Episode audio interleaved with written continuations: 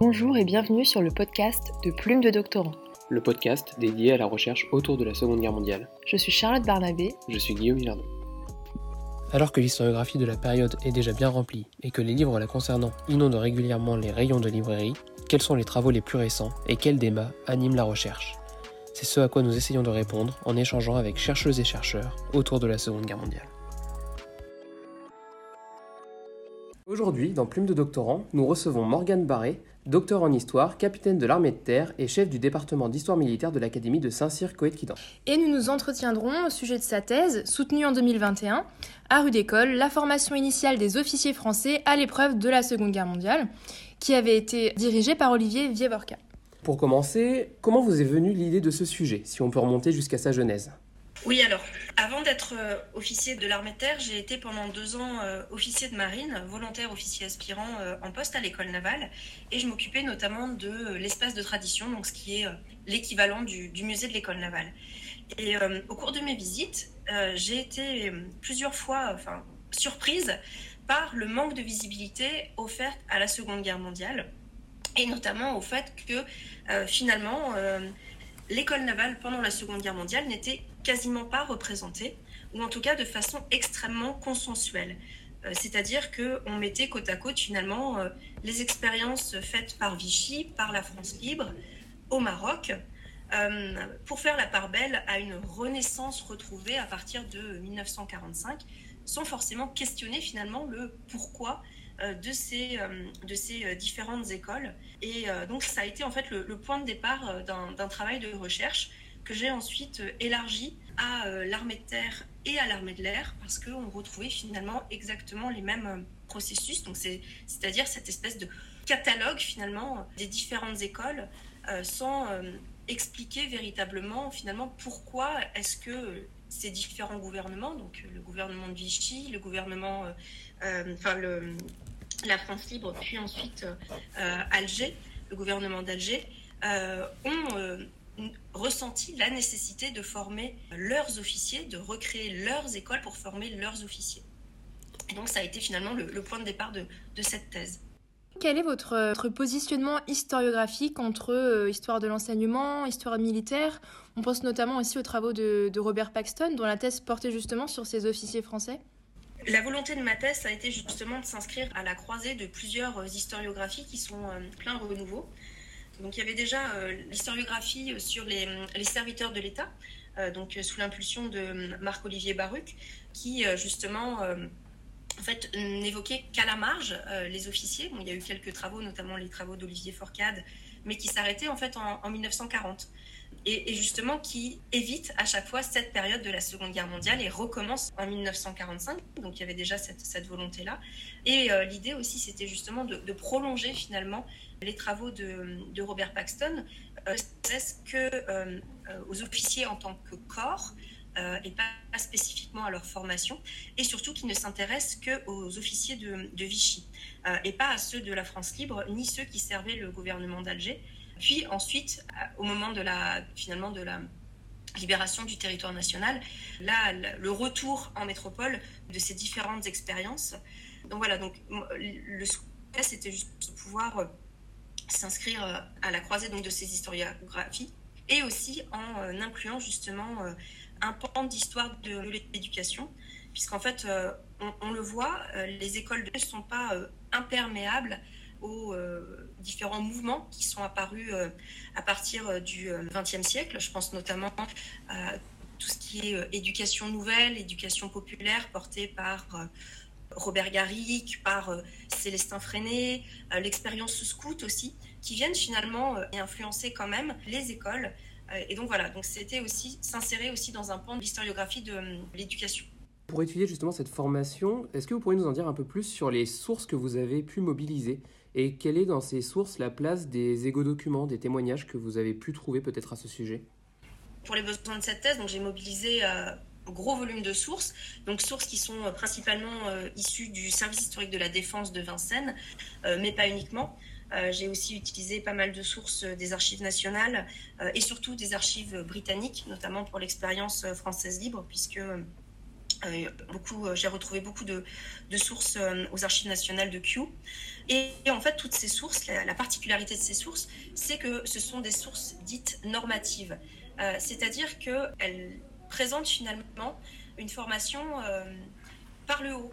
C'est-à-dire, ce sont des, directives officielles, les programmes des écoles, les différents concours, les différents...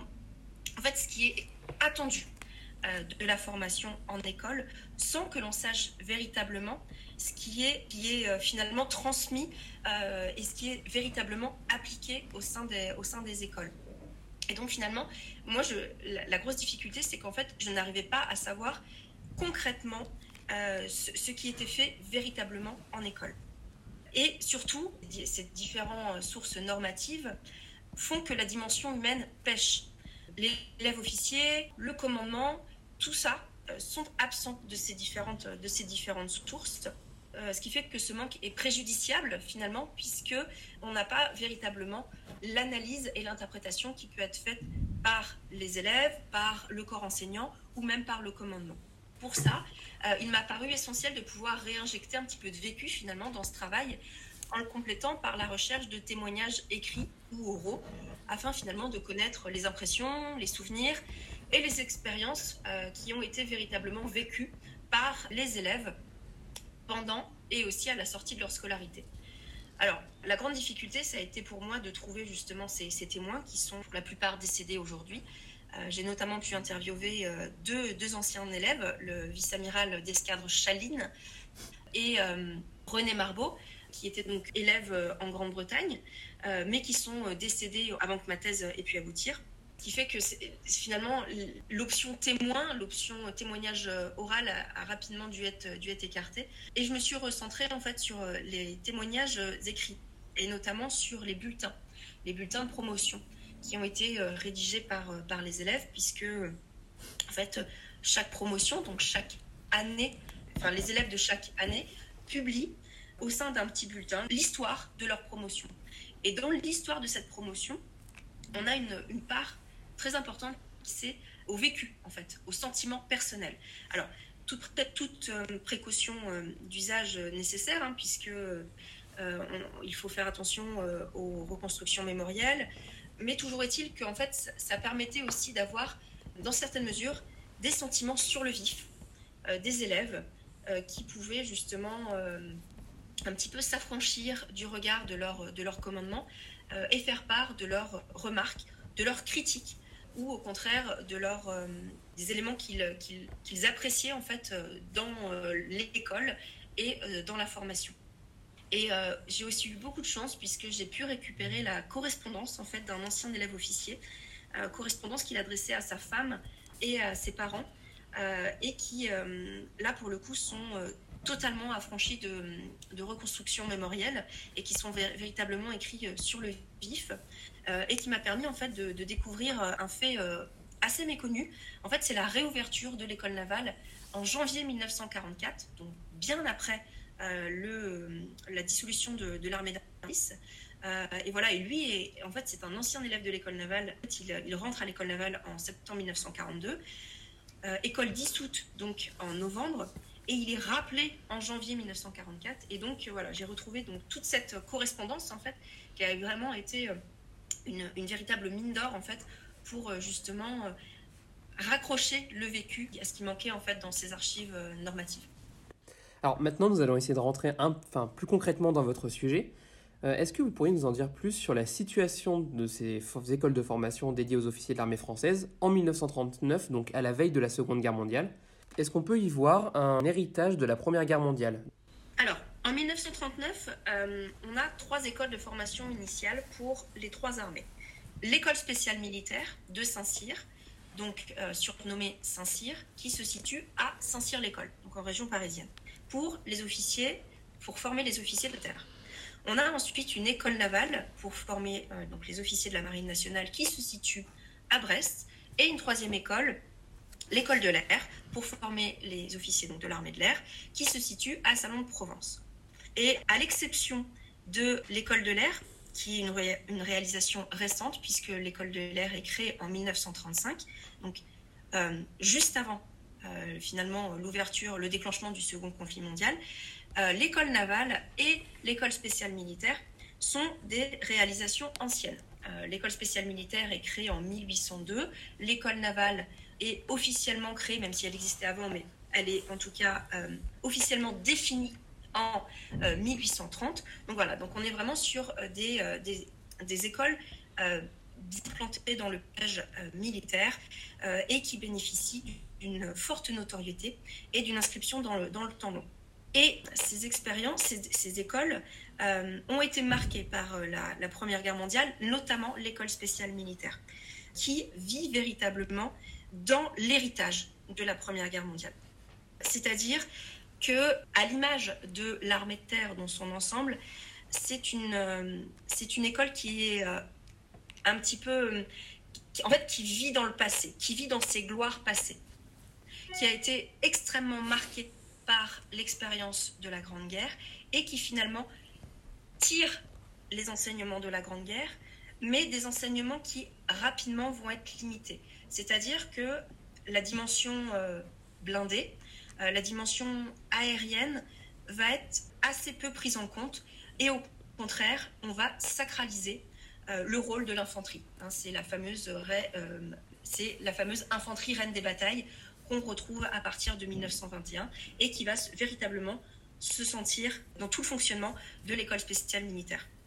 Donc on a finalement une formation qui est un petit peu décorrélée des besoins de l'armée de terre tels qu'ils vont être nécessaire en 1940. Elle n'est pas décorrélée dans la, enfin, elle est décorrélée dans la mesure où l'expérience de 1940 va montrer que la formation n'est pas la bonne, mais elle, ne, elle est véritablement décorrélée dans la mesure où finalement elle répond aux besoins de l'armée de terre, euh, marquée encore une fois par cette expérience de euh, la Grande Guerre. Pour l'école navale, c'est un petit peu différent dans la mesure où en fait c'est une qui a suivi les évolutions de, euh, de la marine nationale, c'est-à-dire qu'elle a vécu le passage d'une marine à voile à une marine vapeur. Et donc finalement, la, formation, elle est régulièrement transformée et bouleversée justement pour suivre les évolutions de la marine nationale. C'est une école aussi qui est une école qui change d'implantation à partir de 1936, qui va s'installer donc dans la rade de Brest. Euh, aujourd'hui, c'est le, les bâtiments aujourd'hui c'est le, lycée naval et l'école de Mestrance, donc dans Brest. Donc c'est une école finalement qui, euh, qui est en, évolution, donc qui est un petit peu moins marquée par l'expérience de la Première Guerre mondiale. Et bon, l'école de l'air, elle, c'est, euh, c'est encore une fois une réalisation très récente, 1935, pour une création de l'armée de l'air en 1933. Et c'est une école en fait qui se veut être en rupture avec euh, le modèle notamment de l'école spéciale militaire un petit peu de l'école navale, mais moins dans la mesure où on a une dimension scientifique très forte. Mais en tout cas, voilà, c'est une, une école qui cherche à finalement s'affirmer vis-à-vis de ces deux homologues de euh, la marine et de l'armée de terre. Et donc finalement, on a un panel en 1939 qui est assez contrasté entre donc euh, une, une, école spéciale militaire donc pour les officiers de l'armée de terre qui est un petit peu un petit peu déconnectée, une école euh, navale qui, elle, suit les évolutions euh, imposées par euh, les différentes euh, évolutions portées par la marine, la marine française, et donc une école de l'air qui souhaite absolument rompre avec ces deux, ces deux modèles d'école navale et d'école spéciale militaire pour s'affirmer en tant que telle. Et donc, qu'arrive-t-il à ces trois écoles de formation au moment de l'invasion allemande? Eh bien, elles sont fermées, tout simplement. Devant euh, l'invasion et l'arrivée des troupes allemandes en région parisienne, donc euh, l'école spéciale militaire euh, est fermée. il en est de même à l'école navale avec donc l'arrivée des, Allemands, à Brest. et de même en anticipation par, pour l'école de l'air. Les trois écoles sont fermées. Elles ferment leurs portes en juin 1940.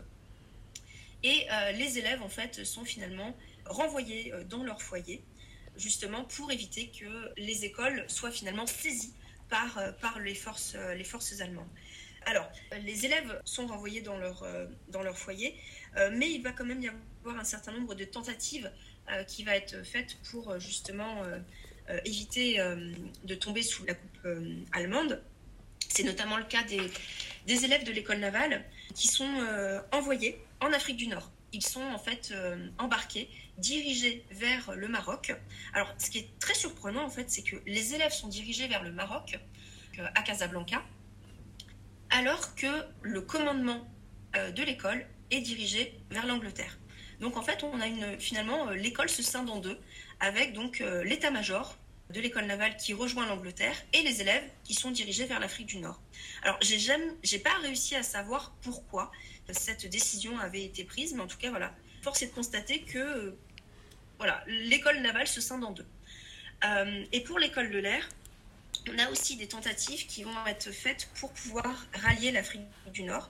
On a notamment le commandant de l'école de l'air qui est envoyé donc sur Marrakech pour pouvoir trouver euh, une implantation euh, euh, nécessaire pour pouvoir refaire une, école de l'air. les élèves, eux, sont tant bien que mal dirigés sur Bordeaux, mais arrivés à Bordeaux, finalement, ils doivent faire demi-tour pour être dirigés vers Marseille pour pouvoir embarquer pour l'Algérie.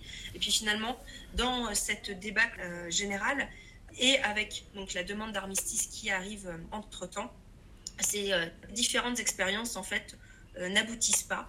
Euh, les écoles en fait sont officiellement fermées en, juillet avant qu'elles ne puissent rouvrir en octobre 1940 en accord en fait finalement avec les conventions d'armistice imposées par les Italiens et les Allemands.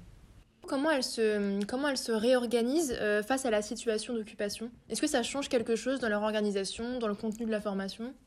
Alors, ça change beaucoup, notamment euh, dans la mesure où il n'est plus question d'école dans euh, la zone dite occupée. Donc c'est notamment le cas pour l'école spéciale militaire qui doit quitter Saint-Cyr-l'École et se replie à Aix-en-Provence. Elle s'installe en fait dans, une, dans une caserne, la, caserne du Miolis, qui est aujourd'hui le, le, lycée militaire en fait d'Aix-en-Provence. Et donc il n'est plus question en fait d'être présent en zone nord. Euh, de ce fait, l'école navale aussi euh, est déplacée et vient s'installer à Toulon. Alors, l'école de l'air, elle qui était déjà à Salon de Provence, demeure à Salon. Mais en tout cas, voilà, les deux euh, écoles, école navale et école spéciale militaire, deux plus vieilles écoles finalement, celles qui tiraient aussi leur légitimité de leur emplacement en rade de Brest puis à Saint-Cyr-l'École, se retrouvent en fait coupées de leurs implantations d'origine pour pouvoir venir s'installer euh, en zone sud. Et surtout, la, grande différence, c'est que du fait des conventions d'armistice, l'armée française, elle est réduite à la portion congrue, 100 000 hommes. 100 euh, 000 hommes pour toute l'armée française, euh, c'est la mesure de représailles qui a été imposée par les Allemands, puisque c'était c'était ce, ce que les Français en fait avaient imposé lors du traité de Versailles en 1918 aux forces allemandes. Et donc, par effet de vengeance, en fait, les Allemands imposent le même format, donc une armée de 100 000 hommes, dont à peu près 8 000 officiers euh, pour l'armée française. Donc ce qui est très peu. Ce qui est vraiment une armée qui est radicalement euh, réduite, et c'est surtout une armée, en fait, qui perd toute capacité à mener une guerre moderne. C'est-à-dire qu'elle perd toute la dimension blindée. Euh, son armement lourd, euh, pas d'artillerie pas d'artillerie de, calibre supérieur à 75 mm. Elle perd aussi sa défense anti-aérienne. Donc c'est vraiment une armée qui est extrêmement réduite dans son format comme dans ses missions. Et à partir de ce moment-là, cette réduction en fait du format de l'armée comme de ses missions est finalement perçue par le régime de Vichy qui se met progressivement en place comme une opportunité. Une opportunité de pouvoir servir la révolution nationale. Et donc, l'armée française, elle devient finalement le fer de lance de cette politique de euh, révolution nationale et elle est appelée à impulser euh, un redressement moral d'un pays qui est euh, humilié et dévasté par la défaite. Et donc, c'est ce qu'on va retrouver dans les écoles. Finalement, ce n'est pas tant, l'accent ne va plus être mis sur la, la dimension militaire, puisqu'encore une fois, c'est une armée qui ne peut quasiment plus combattre, ou en tout cas pas combattre dans une guerre moderne telle que déployée par les forces de l'Axe à partir de 1940. Et donc, c'est une, euh, on va mettre un, accent très fort sur la dimension morale. Les élèves officiers doivent porter finalement la régénérescence de toute la nation française. Et donc, ce sont des officiers qui doivent être euh, physiquement sain. Donc on va mettre une grosse importance sur le sport. Une grande importance aussi va être mise sur les cérémonies, cérémonies militaires qui permettent finalement de d'occuper l'espace public euh, et de montrer que l'armée n'est pas l'armée n'est pas dissoute finalement. L'armée française n'est pas morte, l'armée française perdure. Elle est euh, l'élément, euh, enfin, un élément considéré comme sain, donc toujours dans cette logique de régénérescence portée par le, par le régime de, de Vichy. C'est une armée qui est aussi épurée, épurée de tous ces éléments douteux. Euh, donc euh, juifs, francs-maçons. Il est interdit pour les juifs et pour les francs-maçons de servir dans l'armée française. Et d'ailleurs, pour pouvoir prétendre passer le concours de l'école navale, de l'école de l'air ou de Saint-Cyr, il faut pouvoir justifier que l'on n'est pas juif. Donc voilà, donc on a une armée, assainie, euh, épurée, et qui finalement eh bien, vient servir la Révolution nationale. Donc on insiste énormément sur la notion d'ordre, la notion d'obéissance, obéissance au maréchal Pétain. À partir euh, de 1941, euh, euh, on vient imposer aux élèves officiers de prêter un serment de fidélité à la personne du maréchal Pétain, comme n'importe quel fonctionnaire d'ailleurs de l'État français. Donc voilà, donc on a véritablement une fidélité aveugle au maréchal Pétain, fidélité donc qui se traduit donc par l'importance donc euh, attribués à la discipline, à l'ordre, donc qui ne sont pas des nouveautés, hein, qui ne sont pas des nouveautés impulsées par, euh, euh, Vichy, mais qui viennent véritablement être renforcées. Donc voilà, donc on a finalement une dimension très forte qui est portée donc sur la formation morale au détriment de la formation militaire, et c'est là finalement la, la grande rupture. Alors cette dimension morale, elle existait déjà avant-guerre, euh, puisque la formation, en fait, elle repose sur un, triptyque. Donc, c'est une euh, formation humaine, formation physique et formation militaire. Le pan physique et le pan militaire demeurent. La formation humaine, voilà, encore une fois, elle est remplacée par cette formation morale où euh, les officiers doivent avoir conscience qu'ils servent dorénavant l'État français et qu'ils doivent finalement porter haut les idéaux de la Révolution nationale. Tous les élèves officiels acceptent sans sourciller Oui, oui, puisque, et c'est là aussi euh, toute, toute l'ambiguïté de ces écoles, c'est qu'en fait, tous les élèves qui en fait font le choix de rentrer dans les écoles à partir de l'automne 1940 sont convaincus qu'ils préparent la revanche contre les Allemands, puisque c'est vraiment euh, l'ennemi désigné. Et en fait, ce qui est très intéressant, c'est que euh, de discours, toujours oraux, jamais écrits. On n'a aucun écrit parle de cette volonté. Mais en tout cas, à l'oral, c'est ce qui est dit. Euh, c'est que voilà, ces officiers, ils préparent la revanche contre l'occupant allemand et ils se forment finalement dans l'optique où un jour, il sera nécessaire de reprendre les armes contre les forces de l'Axe. Et ce qui est très intéressant en fait, c'est que ces discours-là sont diffusés jusqu'en novembre 42. Or, en novembre 42, au moment où les Allemands envahissent finalement la zone sud, eh bien, le commandement interdit aux élèves de reprendre les armes contre l'occupant allemand. Et donc, à partir, en fait, c'est vraiment la bascule, elle va vraiment se faire à partir de novembre 1942, où beaucoup d'élèves ne vont pas comprendre, ne vont pas comprendre parce que finalement ils se disent, mais on nous a dit pendant deux ans que on préparait, on se préparait à reprendre les armes contre l'allemand. On a l'occasion de le faire en novembre 1942 et on ne le fait pas. On nous interdit de le faire et pire, on nous demande de servir aux côtés des Allemands dans des opérations de maintien de l'ordre. Et à partir de là, on a véritablement une rupture qui s'opère avec beaucoup d'élèves officiers qui finalement vont se détourner du régime de Vichy pour entrer en résistance. Résistance intérieure et résistance extérieure aussi. Euh, à partir de 1943, on va véritablement avoir des promotions, notamment dans la France libre, qui vont être beaucoup plus importantes, puisque beaucoup d'élèves en fait font le choix de quitter le territoire métropolitain pour servir dans la France libre ou en Afrique du Nord.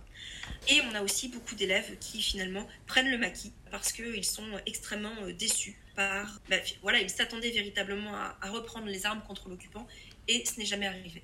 Est-ce qu'on peut vous demander quel est le profil des élèves officiers en fait qui intègrent ces écoles? Alors peut-être avec une différence entre les trois différentes écoles.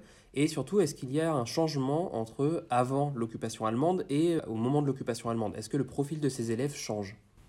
Non, on reste sur des profils euh, identiques véritablement identiques.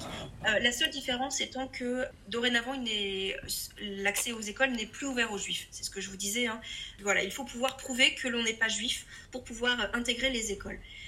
Alors, le profil, il est sensiblement le même en fait entre ces, trois écoles. Ce sont des jeunes, des jeunes hommes déjà, puisque euh, faut être homme pour pouvoir être officier à cette époque. Il faut avoir entre 16 et 20 ans 16 euh, ans euh, étant euh, l'âge minimal pour pouvoir prétendre postuler pour l'école navale, 16 ans pour l'école navale, 17 ans pour l'école de l'air, 18 ans pour l'école spéciale militaire de Saint-Cyr, jusqu'à 22 ans. Donc en gros, entre 16, il faut avoir entre 16 et 22 ans et il faut être titulaire de la première partie du baccalauréat. Ce qui veut dire qu'en 1939, on s'adresse à une population extrêmement réduite, euh, puisque le baccalauréat est considéré euh, jusqu'en 1939 comme un brevet de bourgeoisie, puisqu'il n'est décerné qu'à 3% de la population française. Donc on a vraiment une proportion, euh, on a un milieu extrêmement réduit, beaucoup de fils d'officiers et de fils de sous-officiers, et c'est à peu près un quart, un quart des promotions, et beaucoup de fils issus aussi, on va dire, d'une moyenne bourgeoisie fils de notables, euh, donc euh, pharmacien, docteur, euh, notaire, voilà, avocat, toutes ces vraiment une, petite, enfin une moyenne, moyenne bourgeoisie. On va aussi avoir pas mal de fils de rentiers et une petite proportion, mais significative quand même, de boursiers donc fils, fils d'agriculteurs, fils d'ouvriers, qui sont donc boursiers et qui peuvent prétendre donc euh, faire euh, postuler en fait euh, sur ces, sur ces écoles-là. Mais voilà, on a quand même des profils qui sont sensiblement similaires, issus de classes préparatoires. Donc ça va être le Britannique, Sainte-Geneviève, en grande majorité, hein, donc surnommé aussi Ginette. Voilà, c'est, on, va dire que ce sont les deux gros fournisseurs de, candidats à ces écoles. Et on va retrouver ce même type sous le régime de Vichy, mais aussi sous la France libre. Où c'est vrai que si on pense à, De Gaulle qui euh, a fait finalement euh, de son manque d'élite un, euh, un, poncif du gaullisme de guerre, il faut toutefois constater que pour les officiers, on reste sur le même modèle. Il n'y a pas de rupture engendrée par la défaite de 1940. La seule rupture que l'on va retrouver, ça va être à partir de 1942, fin 1942, début 1943, quand on va voir s'ouvrir des écoles en Afrique du Nord, où là, on va accepter d'ouvrir de façon un petit peu plus importante euh, les, euh, les, candidatures. C'est notamment le cas pour euh, l'armée de terre, où il ne sera plus nécessaire d'être titulaire du baccalauréat. La simple expérience militaire permettra en fait à une bonne partie, quasiment la moitié des élèves, de pouvoir prétendre et, rentrer à l'école de Cherchel. La particularité de l'école de Cherchel, en fait, c'est que elle ne s'inscrit pas sur le de l'école spéciale militaire. Et donc, ce qui fait que finalement, les élèves qui sortent de Cherchel ne sont pas considérés comme des Saint-Syriens. La nuance peut paraître très fine, mais dans le fonctionnement de l'armée, en fait, il y a une différence notable, en fait. C'est que ils ne sont pas considérés comme Saint-Syriens, et donc les opportunités de carrière ne peuvent pas être les mêmes justement, un des grands, des grands apports de votre travail, c'est que vous vous intéressez à cette France libre. Est-ce que vous pourriez nous dire quelques mots sur la formation euh, des officiers?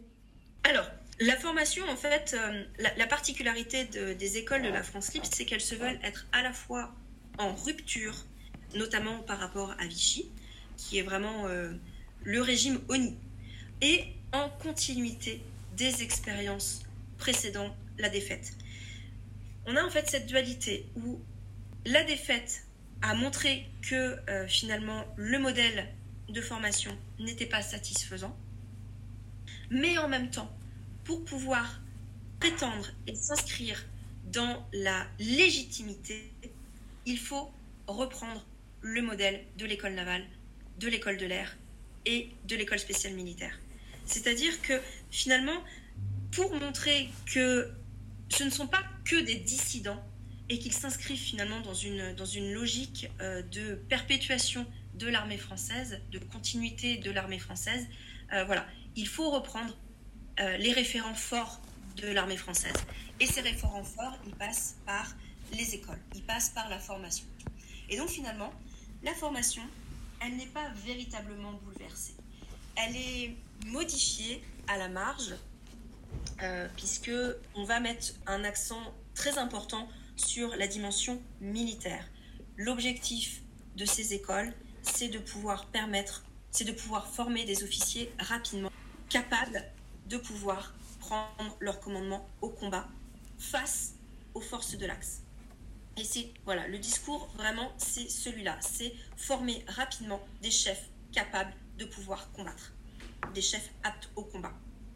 Euh, et donc on va avoir une, restriction euh, du, euh, du format des écoles puisque la formation est réduite, elle passe de deux ans à six mois, elle est compressée. Et donc on va plutôt sacrifier la dimension morale. La dimension morale, autant elle était extrêmement forte à Vichy, elle n'est absolument pas évoquée dans la France libre.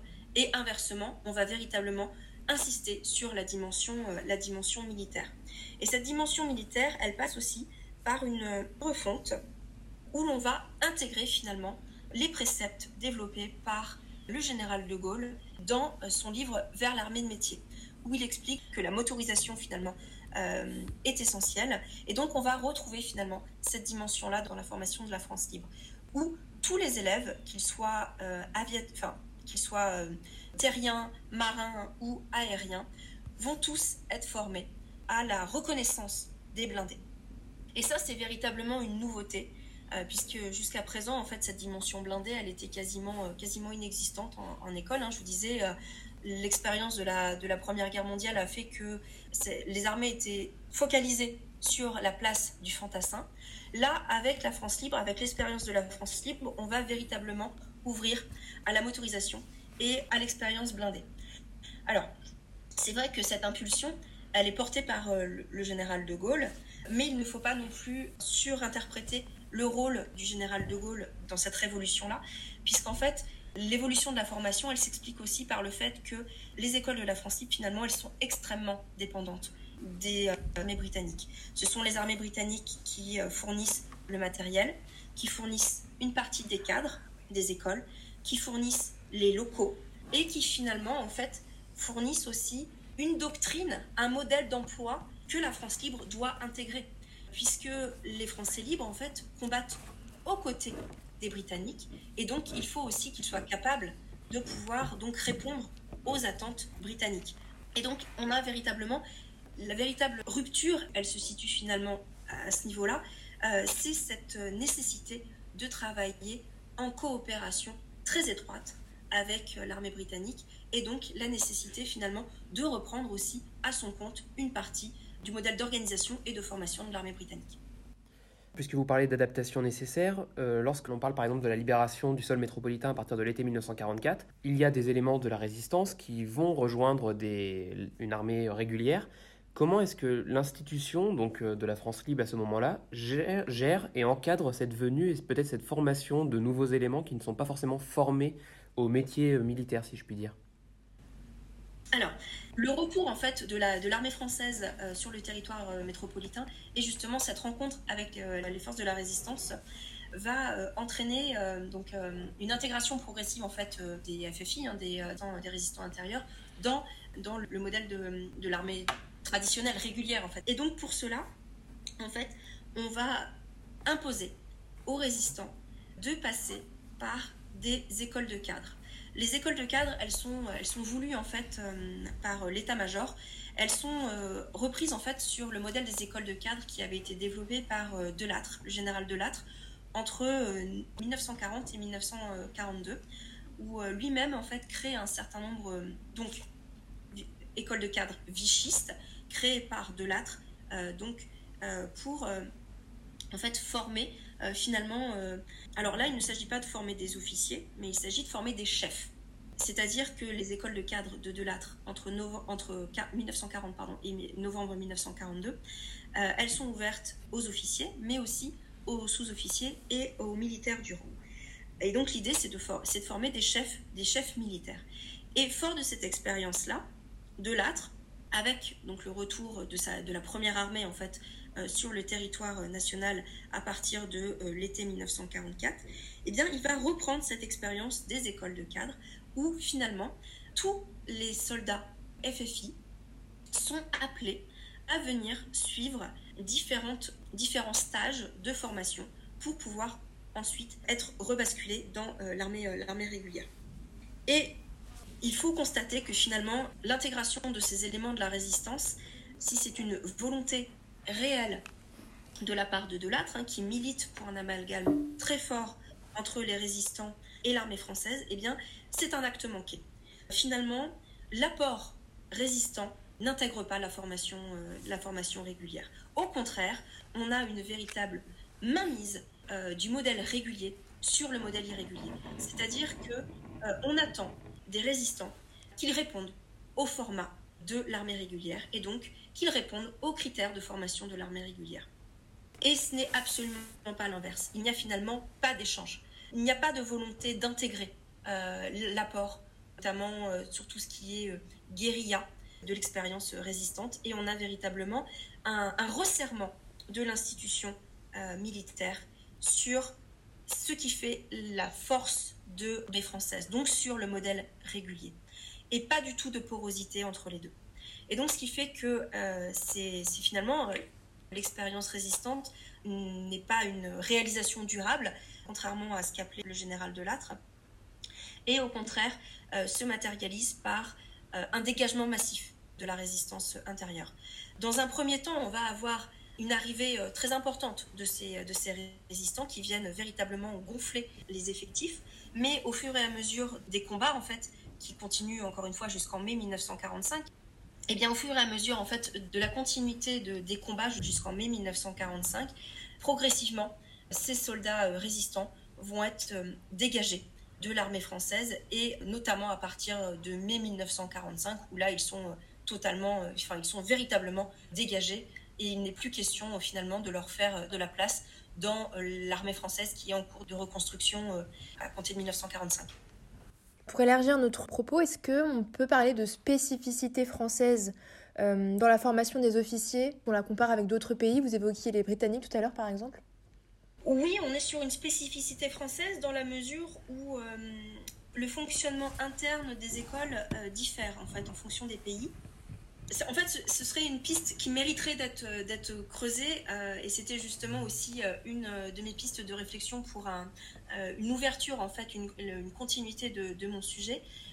mais, mais en tout cas, oui, le, le modèle français fait figure d'exception dans, en tout cas dans le paysage au moins européen, où on a justement des, des officiers en fait qui sont formés par l'armée pour les besoins de l'armée, ce qui est moins le cas par exemple, pour l'Allemagne, euh, où euh, finalement euh, on vient chercher des officiers qui sont déjà humainement, intellectuellement formés et sur, lesquels on vient finalement apposer une, formation, militaire. la spécificité française, c'est bien, c'est bien ce fameux triptyque hein, de formation humaine, militaire et physique qu'on ne retrouve pas dans les autres pays. On apprend beaucoup de choses euh, euh, sur les armées et leur, euh, leur, perception du conflit du coup à travers leur formation. Est-ce que vous avez prévu d'éditer votre thèse? Oui, ma thèse sera publiée aux éditions Perrin, normalement dans le courant de l'année prochaine, au courant 2024. Et est-ce qu'on peut vous demander si vous avez un projet de recherche actuellement? Oui, je souhaiterais travailler un peu dans, enfin, voilà, dans la continuité de, ma thèse, même si un petit peu, un petit peu en amont. En fait, j'ai été, euh, à l'occasion de, ma, enfin, à l'occasion de mes travaux, euh, c'était aussi pour ça justement que je voulais euh, intégrer l'histoire, l'histoire de l'éducation. En fait, j'ai été surprise par le nombre d'officiers qui servaient le régime de Vichy, qui avaient un projet de réforme de, de, la formation, de l'éducation. Je pense notamment euh, aux expériences en fait qui ont été, euh, qui ont été euh, portées par le général Joseph de la Porte du Teil, donc c'est celui qui, qui, commande les chantiers de la jeunesse, du noyer de Ségonzac qui se retrouve en poste sous, le régime de Vichy, de Lâtre bien sûr avec ses écoles de cadres, et donc voilà, et, en fait ces, officiers, de Lâtre mis à part, mais de la Porte du Teil, du Noyer de Ségonzac, euh, de Virieux, euh, fréquentaient en fait euh, un, même cercle de réflexion sur les réflexions à apporter finalement à l'éducation, à la formation dans un sens, dans un sens plus large. Et c'est vraiment quelque chose que je souhaiterais justement pouvoir travailler plus en avant par la suite, notamment aussi avec l'impulsion de Robert Garrick euh, avec ses équipes sociales ah. qui ont finalement énormément influencé euh, les écoles nationales des cadres du RIAGE puisque euh, le programme de, cette, de l'école du RIAGE est fait en adéquation donc avec, avec Robert Garrick et aussi influence qu'on va retrouver donc encore une fois dans l'expérience des écoles de cadres voulues par Delattre voilà, donc c'est en fait, pour l'instant, c'est encore un travail en cours. Euh, j'ai pas, j'ai pas eu le temps de m'y, euh, pencher plus en avant, mais en tout cas, voilà, c'est quelque chose qui m'a surpris au moment de ma thèse, c'est de voir finalement le nombre d'officiers euh, qui se sont retrouvés en poste à Vichy et qui étaient déjà porteurs d'une volonté en fait de refondre le système d'éducation dans un sens assez large, hein, éducation militaire, mais aussi éducation, éducation plutôt scolaire. Euh, donc voilà, donc c'est, euh, enfin voilà, c'est pour la suite, c'est euh, le sujet que j'aimerais que j'aimerais traiter. Bah, c'est un projet qui semble très intéressant en tout cas. Bien, et eh ben je crois qu'il est temps de conclure ce podcast. Oui, nous vous remercions. Nous vous remercions beaucoup pour d'avoir accordé du temps pour, ce, pour ça. C'est vraiment très intéressant. Merci à toutes et à tous d'avoir écouté le podcast de Plume de doctorants, réalisé et présenté par les doctorants en Seconde Guerre mondiale du laboratoire Estémé. Nous nous retrouvons le mois prochain pour un nouvel épisode.